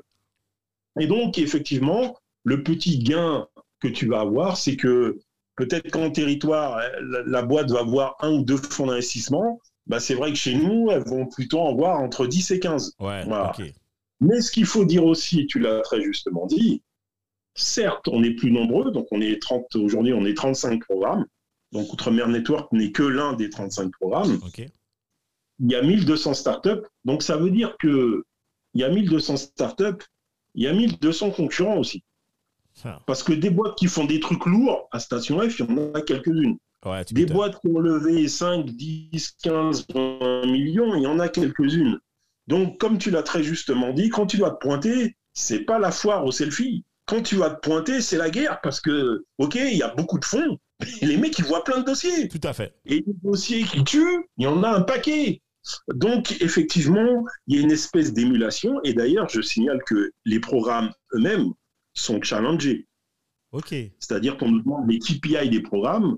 Euh, ben, euh, Moi-même, je suis challengé au même titre que n'importe quel autre programme. Et si ça ne suit pas, ben, tu dégages.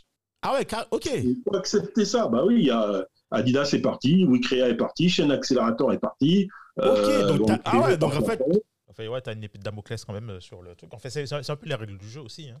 Ouais. C'est les règles du jeu, c'est l'efficacité, Donc, il y c'est a- la il y a performance. des- hein, le- Il y a des programmes qui s'en vont parce qu'il n'y a plus d'utilité, puis il y a des programmes qui s'en vont parce qu'en termes de KPI, euh, ben, ça colle plus pour X et X raisons. Donc, à un moment donné, il faut laisser la place parce qu'il y a d'autres programmes qui veulent rentrer. Donc, si tu veux, je, te remercie de ce message parce que euh, on, a parfois on a l'impression que dans les territoires, on se dévalorise en disant ouais, mais euh, tu vois, l'écosystème n'est pas assez mature, c'est parce que je suis en Guadeloupe ou je suis à La Réunion. Non, non, c'est pas du tout ça. Déjà, en plus, avec le, en visio, on peut bosser à distance. Tout à fait. Non, non, il faut, faut vraiment faire un gros travail. Moi, ce que je dis dans chaque territoire, c'est les gars, je serai à votre place, je serai terrifié. Je serai terrifié comme moi, je suis terrifié quand on est arrivé à Station F. Pourquoi? Parce que chaque année, il faut te dire, putain, c'est quoi les deux, trois projets, les deux, trois missiles chaque année qui vont sortir de chez toi? Ouais. les deux, trois missiles chaque année que tu dois faire sortir de ton écosystème. C'est qui? C'est quoi? Comment tu vas faire ça? Voilà. Tu ne peux pas te contenter de faire que du network à la con. À Ça, c'est sympathique, 5 minutes. Il faut que ton écosystème, en plus, je dis ça pour ceux qui fonctionnent aussi sur l'argent public, il faut que tout ça, cet argent serve à quelque chose. Et ce n'est que sur cette condition-là que derrière, tu vas commencer à industrialiser vis-à-vis des fonds qui vont mettre des tickets. Parce que tu auras créé la confiance. Parce que tu auras tes premières sorties. Et les mecs vont dire, OK, on remet au pot. Et c'est parti. C'est comme ça que tu fais monter un écosystème en espérant qu'un jour, euh, les family office locales jouent le jeu et qu'elles commencent elles aussi à comprendre, parce que toutes les régions de France se sont structurées comme ça. À un moment donné, tu as des grosses familles en région qui mettent de la thune dans l'écosystème et dans les startups, hein, pas pour les faire crever, mais qui mettent vraiment de la thune. Et donc voilà, on est, on est juste dans une phase de d'émergence d'écosystèmes euh, qui, qui sont interconnectés et, et d'outre-mer. On n'a pas changé, Cédric. Moi, depuis qu'on se connaît, je n'ai pas changé. Euh, je suis même pire qu'avant. C'est-à-dire que euh, voilà, nous, on sait ce qui va se passer en Outre-mer, on le voit. Je, te l'ai dit il y a dix ans. Malheureusement, j'aurais aimé avoir tort, mais voilà, on, voit ce qui se passe. On voit comment il y a plein de gens qui vont débouler de l'Hexagone, qui vont arriver encore plus massivement en Outre-mer. Et là, je parle de création de valeur. Je me fous de la couleur des gens. Moi, je regarde la création de valeur ajoutée. Et ce que je dis à tous les élus en local, ce que je dis à tous les écosystèmes en local, ne laissez pas des gens venir simplement comme ça. En plus, il, il faut juste penser à le leur demander. hein. C'est qu'on leur demande même pas. Pensez à faire des JV avec les belles boîtes ou les nouvelles startups qui vont arriver. Il va y avoir un raz-de-marée sur l'or bleu ou l'économie bleue. Il y a plein de gens qui vont faire des JV. Ouais, mais quand ça va lever, ça va lever sur la région PACA, ça va lever sur la région de Brest, sur la, sur la Bretagne. Quand ces gens-là arrivent aux Antilles, il faut qu'on qu'on pense que tous les écosystèmes, tous, euh, depuis les incubateurs jusqu'au l'Eureka, jusqu'à tous les réseaux qui existent, messieurs, vous venez chez nous, vous êtes les bienvenus. Et les gars, voilà les conditions. Vous n'allez pas vous installer comme ça. Euh, nous, on rentre à 5%, on fait la JV, même à 95,5%, c'est pas grave. Il faut partager la valeur avec nos outre-mer. Et c'est comme ça qu'on va faire monter les écosystèmes. Parce que si on ne fait pas ça, on va générer de la frustration. Et cette frustration, on, sait comment ça va se Daniel, je terminer. te remercie. Je te remercie pour ce que tu viens de dire parce que euh, Dominique et moi, on a, c'est vraiment aujourd'hui ce qu'on, enfin, on peut te le témoigner. Ou- Alors, je pense que le Covid en plus a accéléré ce que tu viens de dire. Je te le dis clairement aujourd'hui. Et en fait, qu'on soit clair, nous on parle projet. C'est vrai qu'aujourd'hui, et c'est ce qui se passe, je prends un cas concret. C'est clair en fait. Imaginons que je sors, je, suis originaire de la région euh, PACA.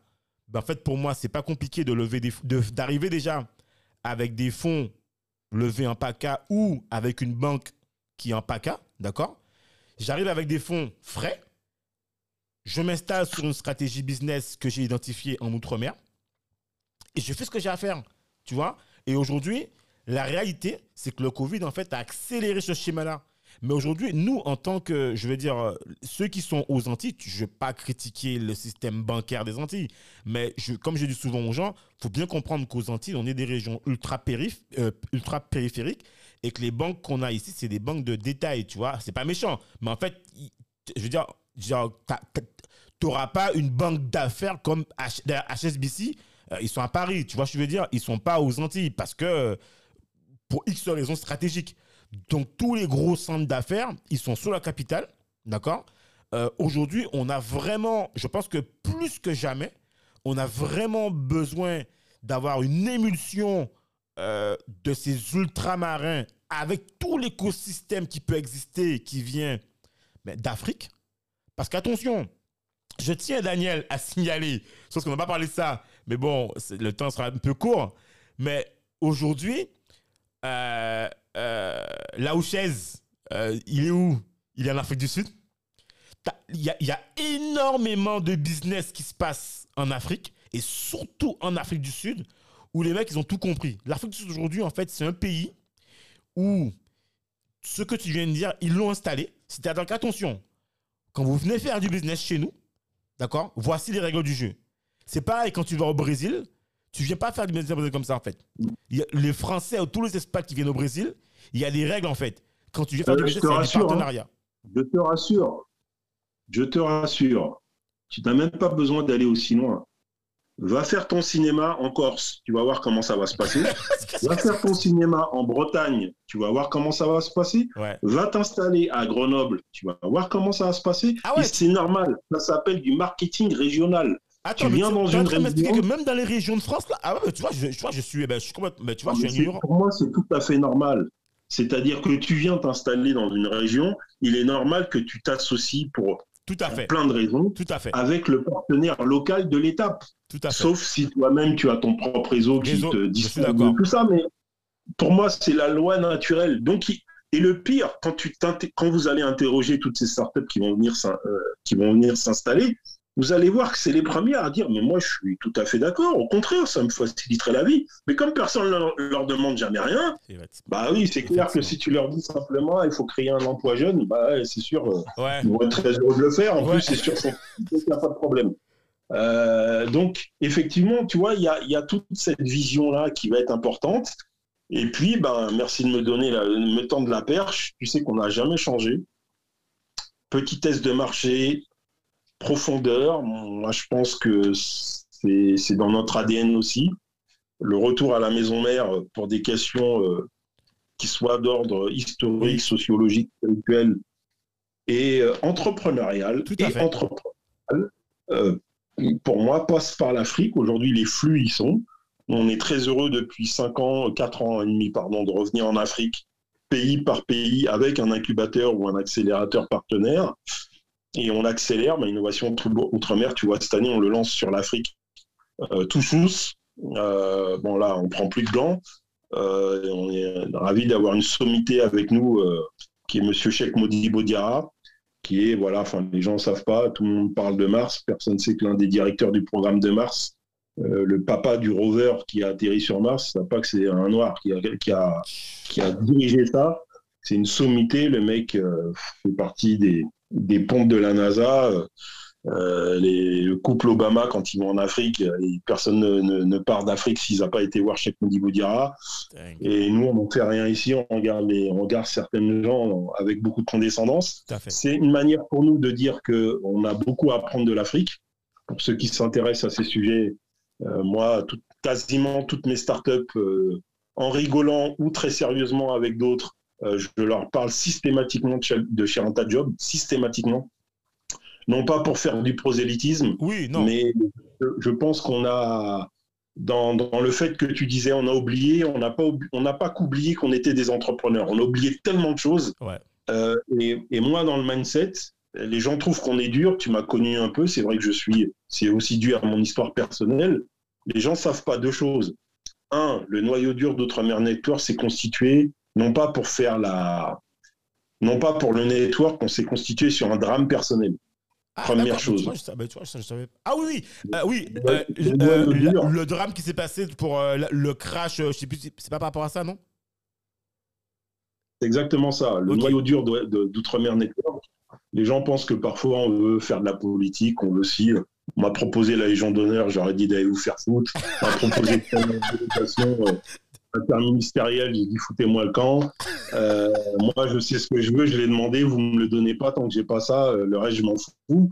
Mais on sait, c'est parce que nous, on rend hommage à nos parents. Tu vois Et je dis souvent à des entrepreneurs, euh, après, ça vaut ce que ça vaut en coaching, mais les, on est tous euh, antillais, donc on va se comprendre très facilement culturellement. Bien sûr.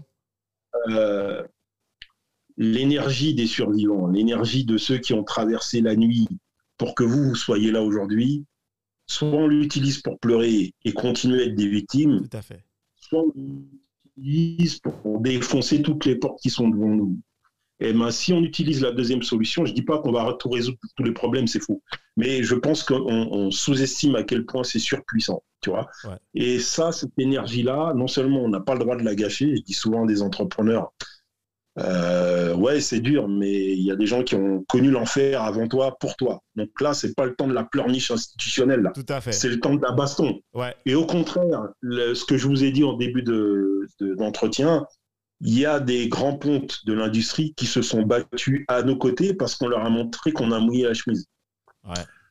Moi, il y a des gens qui viennent me voir, qui gueulent après nous parce qu'au bout de deux mails, on leur a pas répondu, c'est intolérable, c'est bon, ok, mais t'ai fait perdre de l'argent, je t'ai fait perdre un peu de temps peut-être, mais ok, si tu te bats, nous, on va se taper avec toi.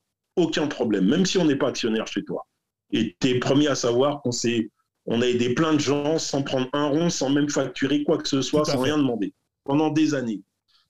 Mais on veut des guerriers avec nous, ou des guerrières avec nous. J'ai pas le temps, si tu veux que je te prenne par la main. Ouais. J'ai pas le temps, moi-même, je suis dans la galère. Donc, qu'est-ce que, qu'est-ce que je vais perdre du temps à pleurer avec toi Prends un Kleenex, fous-moi le, fous-moi le camp. à. C'est clair. C'est clair. Tout le monde n'entend pas ce discours parce que quand c'est un discours qui est violent, déjà c'est là d'où je viens, des quartiers, mais c'est un discours qui correspond à la réalité de notre environnement. Ouais. Ouais. Et Ouais. pas, on n'est pas dans des family office qui travaillent pour leurs Tout à fait. arrière-petits-fils, qui ont de l'oseille. On n'est pas une structure associative qui est assise sur l'argent public et qui permet de rouler. Donc effectivement, le réseau, c'est des entrepreneurs. avant tout. Mais cette énergie spécifique-là, je pense que rendre hommage à nos aînés, à nos anciens, ça te fait arriver tôt ou tard aussi sur le, le continent africain. Il va se passer des choses formidables. Moi, je rencontre de plus en plus de compatriotes qui vont en Afrique Ouais. Ouais. pour des raisons professionnelles euh, et pour des raisons de marché. Et je pense qu'il y a, euh, on, on en est qu'au début de l'histoire. Euh, et je trouve ça très très bien. Et peut-être que c'est comme ça qu'on va aller vers une réconciliation profonde. Déjà, on a des choses à régler nous-mêmes, mais aussi qu'on va arriver sur. euh, alors c'est pas le, je fais pas non plus les bisounours. Attention, attention. Euh, déjà l'Afrique c'est grand, ça veut rien dire. Il y a plusieurs pays. On est Euh, moi, j'ai pris les plus grosses carottes en business, je les ai prises en Afrique. Attention, c'est pas le monde des bisounours non plus, c'est pas les voilà. Mais je, je trouve que moi, je suis admiratif de cette jeunesse, jeune génération que je vois à l'international déjà, qui se réalise comme toi. À l'époque, je me rappelais des mecs comme toi qui disaient je pars au Mexique, je j'en voyais quelques-uns. Maintenant, c'est devenu. euh, Ouais. C'est devenu. ah, Ah ouais. T'as l'impression que le c'est mec clair, qui c'est reste en. France, c'est un has-been. C'est. T'as loupé Qu'est-ce qui s'est passé? Les gars, ils ont des parcours de fou. Quand je regarde, je regarde les petites jeunesses outre-mer, je suis admiratif. Quand je regarde les gens de chez toi, le RECA, les anciens, tout ça, je me dis putain, les... moi je suis admiratif en vérité. Je, je voyais des CV, moi je suis autodidacte, je regardais des CV. Je dis, Putain, quoi. Je comprends la- même pas la moitié du CV, tu vois. Ouais, mais Daniel, il y a, y y y un truc que, que tu as dit qui est super important. C'est qu'au-delà des CV qui est devenu un élément maintenant plus, alors beaucoup plus courant, c'est qu'est-ce qui te différencie des autres en fait? Et comment tu arrives à, à- avoir cette confiance en toi, ce que- qui est, qui est clé d'ailleurs, la confiance en toi pour aller accomplir des choses ambitieuses? Et c'est ça, je pense, que tu vois que que- qu'on n'a pas encore réussi. Enfin, dans la globalité, tu vois, qu'on n'a pas réussi, c'est que effectivement, je suis d'accord avec toi quand tu parles en fait de, de retour vers des valeurs ou vers en fait regarder son histoire. Si tu ne sais pas d'où tu viens, tu ne peux pas très bien avancer. Et en fait, quelque part, je pense que quand on aura cette, quand en globalité, on aura cette confiance en soi et qu'on aura compris que maintenant, on a les, le diplôme, c'est pas compliqué à avoir. Il suffit de travailler en fait.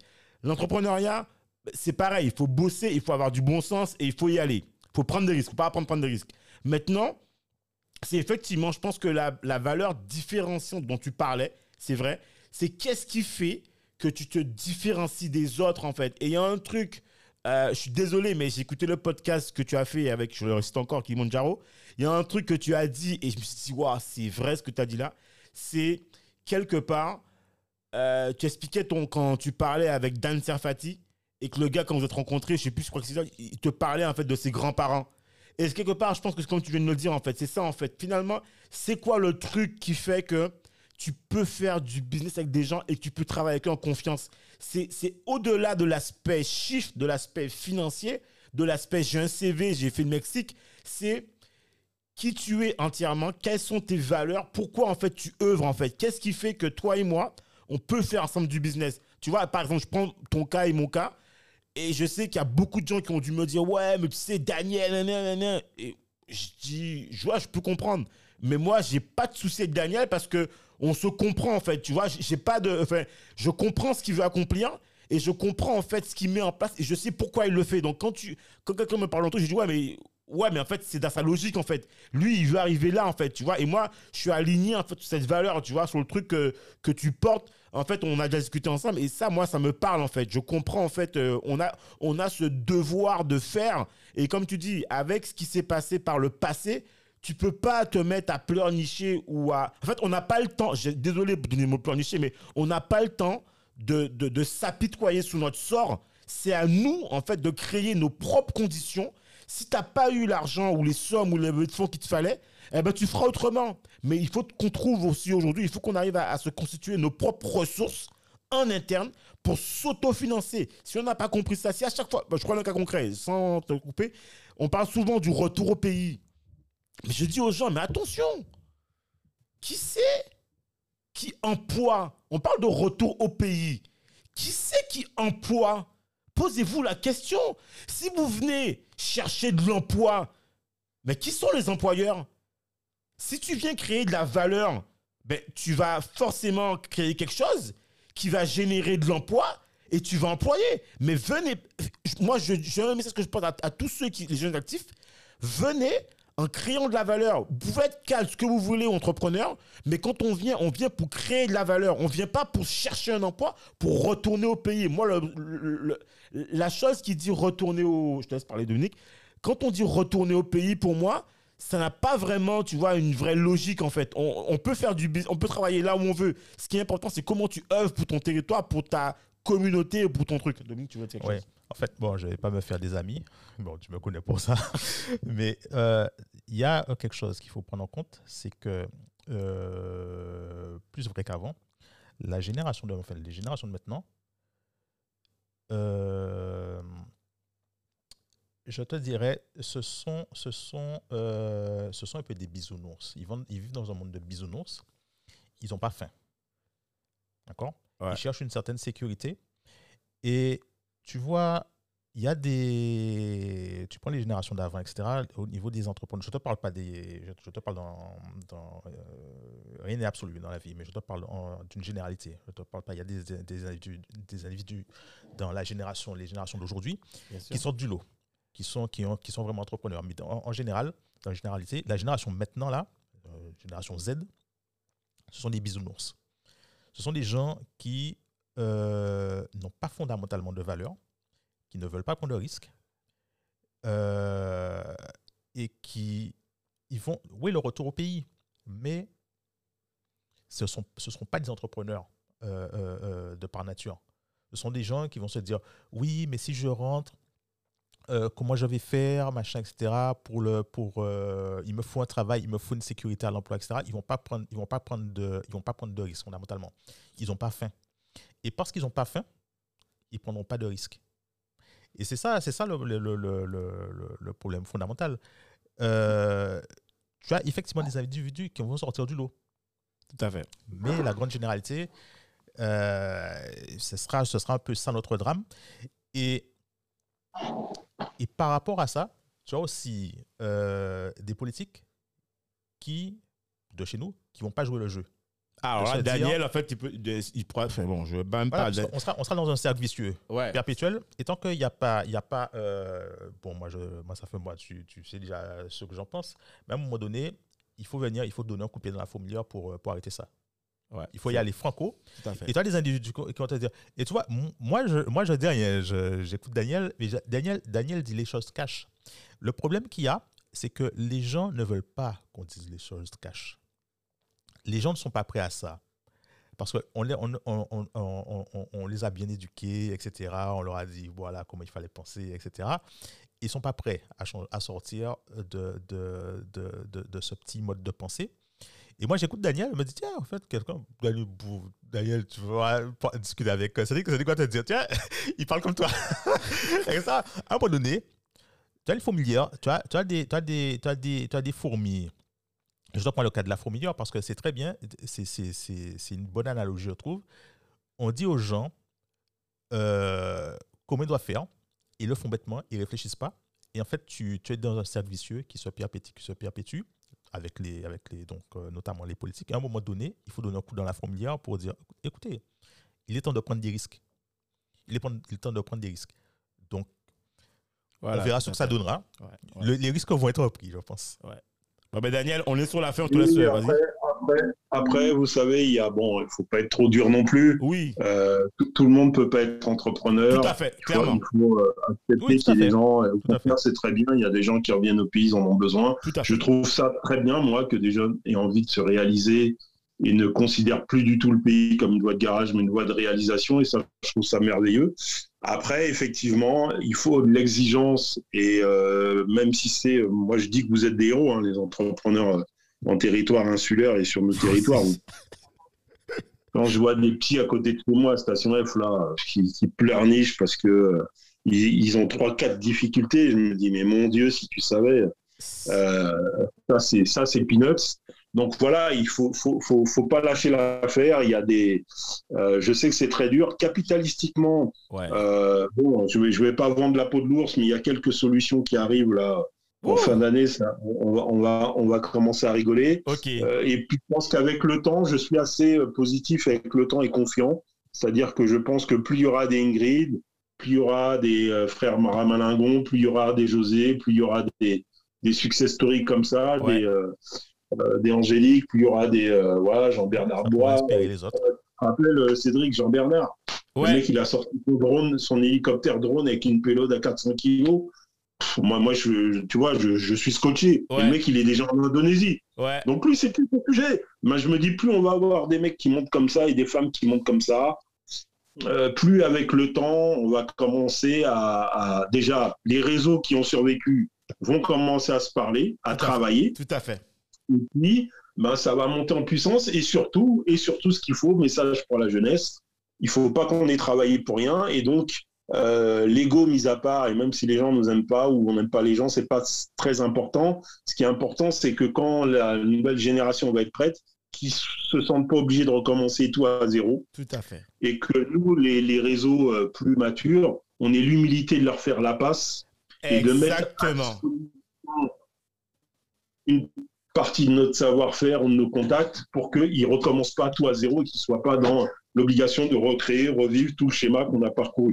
C'est Ouais. comme ça aussi qu'on aide sa communauté. C'est en lui évitant, je pense que, enfin, toutes les communautés d'ailleurs fonctionnent comme ça.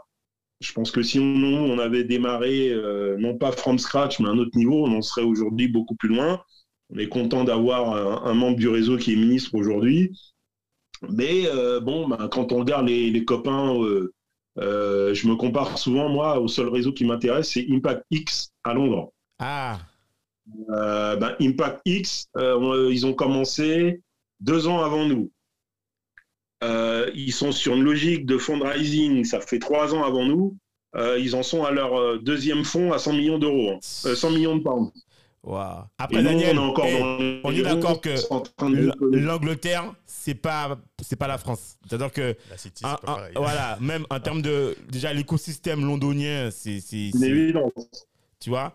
Et même en termes de, de mindset et de, d'acceptation, qu'on le dise clairement, je vais couper le truc dans l'art, euh, en termes d'acceptation de communauté, euh, on n'est pas dans les mêmes schémas, tu vois? Donc, euh, il y, a, il y a, enfin voilà quoi. Donc, euh, si on avait ça, euh, je pense que tu serais. Il y a des copains qui montent la voie, donc il faut, notre, notre devoir, c'est d'aller voir des gens comme ça, d'aller discuter avec eux, de regarder comment on peut se- s'entraider. Et puis voilà, il y a beaucoup de réseaux chinois aujourd'hui qui regardent les Outre-mer. Euh, Regardez ce qui se passe avec SoftBank. Regardez Ouais. bien ce que font les Japonais. Regardez bien comment ils attaquent l'Afrique et comment ils aimeraient regarder les Outre-mer. Euh, quand c'est coincé d'un côté, il faut aller de l'autre côté. hein, Il n'y a pas de souci. hein. donc euh, il faut être agile Faut aller voir les malin. opportunités. Et euh, voilà. Donc Ouais. force à la jeunesse. Et puis, euh, ben, lâchez rien. Et vous ferez mieux que vous réussirez là où on a échoué. Euh, et puis, un grand merci, moi je dis euh, personnel, à tous les copains du réseau et tous les amis euh, qui nous ont permis de tenir jusque-là. Euh, on échouera ou on gagnera, mais en tout cas, le mot d'ordre chez OMN, tu le connais, c'est personne ne recule. Tout à fait. Donc euh, voilà, on va continuer le combat. Moi, Daniel, pour le mot de la fin, je te dirais que c'est pas on échouera. Si on passera là, il faudra passer. Il y aura un mur, mais on sera devant le mur. On va le casser s'il le faut. Tu sais, Mais on sera là. dis toujours, t'es toujours dit, euh, et c'est ça, c'est ça. Tu sais, quand tu as un mur en face de toi, tu as plusieurs solutions. Soit tu le contournes, soit tu creuses en dessous, soit tu sautes par-dessus, soit tu le défonces. Voilà. Donc, tu as toujours une solution. Donc, euh, on trouvera toujours une solution pour, pour passer. Voilà. Donc, Daniel, en tout cas, on te remercie. euh, on te, tiens, on- bon, te remercier, en fait, euh, ben, pour ta présence ben, dans le cadre de l'échange. Franchement, on est super content de t'avoir reçu. Et on, souhaite bon vent à, à Autrement à à ONM, à toute l'équipe, à toutes les startups que tu accompagnes. Et franchement, euh, moi, si j'ai un mot de te dire, mais c'est respect, quoi. Respect. Et puis, euh, et puis je te dis, euh, en tout cas, alors, si tu passes, Ouais. comme. Alors, Dominique, toi, je- je Non, mais il passera. Il passera. Dès que tu passes, t'as la famille, t'es chez nous, tu t'es accueilli. Je veux dire, cherche même Ah, pas je des obligé- Je suis locaux. obligé de passer, je suis obligé de passer. Voilà. Tu- quand tu viens ici, tu cherches pas de local, Daniel. Ton- ici, c'est la famille. T'as compris? Tu cherches Voilà. pas de. Voilà. Il n'y a pas de. Voilà. Donc, euh, pour nous, c'est c'est un plaisir de te recevoir. Et si tu veux faire un truc, il n'y a pas de souci, quoi. Eh ben, écoute, euh, merci pour l'invitation, ce sera fait. Et puis vous aussi, si vous êtes de passage à Paris, bah, réfléchissez pas euh, à la station, même si je suis pas là. euh, Ouais, mais on- on- on- là, moi- vous faites comme chez nous, il n'y a pas de problème. bon, je te remercie, Ah oui. Daniel. Et au plaisir. Ensemble, Au plaisir. Bye bye. Daniel, à bientôt. bien, gros big up, Merci encore, à Daniel. bientôt, Bye bye. au revoir. Merci de nous avoir écoutés jusqu'au bout. Afin de faire découvrir ce podcast, n'hésitez pas à nous laisser une note 5 étoiles avec un super commentaire sur Apple Podcast ou toute autre plateforme d'écoute. Enfin, si vous vous abonnez sur la newsletter onréinventelemonde.com, on vous enverra directement l'épisode avec des bonus. On vous dit à la semaine prochaine pour un nouvel épisode. High